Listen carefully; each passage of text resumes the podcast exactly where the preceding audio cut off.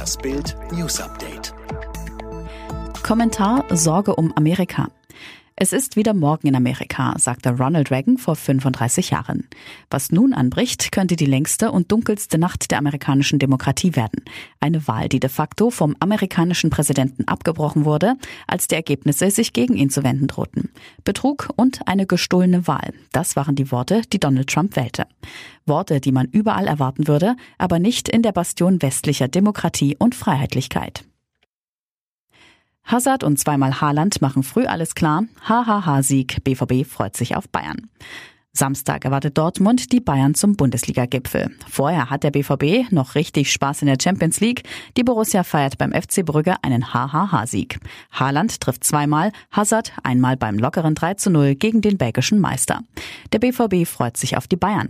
Die letzten vier Pflichtspiele hat die Truppe von Lucien Favre gewonnen, dabei kein Gegentor kassiert. In der Königsklasse führt Dortmund die Gruppe F jetzt vor Lazio Rom. Was passiert mit seiner Mutter? Familienvilla von Boris Becker steht zum Verkauf. Jetzt wird es ernst für Boris Becker. Vor zwei Wochen musste sich die Tennislegende vor einem Londoner Strafgericht verantworten, weil Becker in seinem Insolvenzverfahren unter anderem die Familienvilla in Leimen nicht angegeben haben soll. Jetzt steht das Haus im Internet zum Verkauf. RKI ändert Teststrategie. Bekomme ich jetzt trotzdem noch einen Corona-Test?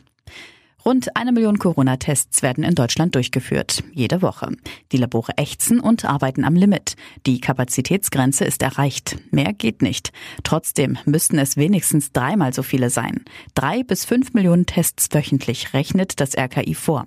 Zumindest dann, wenn man die Erkältungszahlen der letzten Jahre zugrunde legt und jeden testen würde, der in der beginnenden Saison Symptome wie Husten, Fieber oder Schnupfen bekommt. Allein für Kinder und Jugendliche bis 15 Jahre wären 900.000 bis anderthalb Millionen Tests jede Woche zu veranschlagen.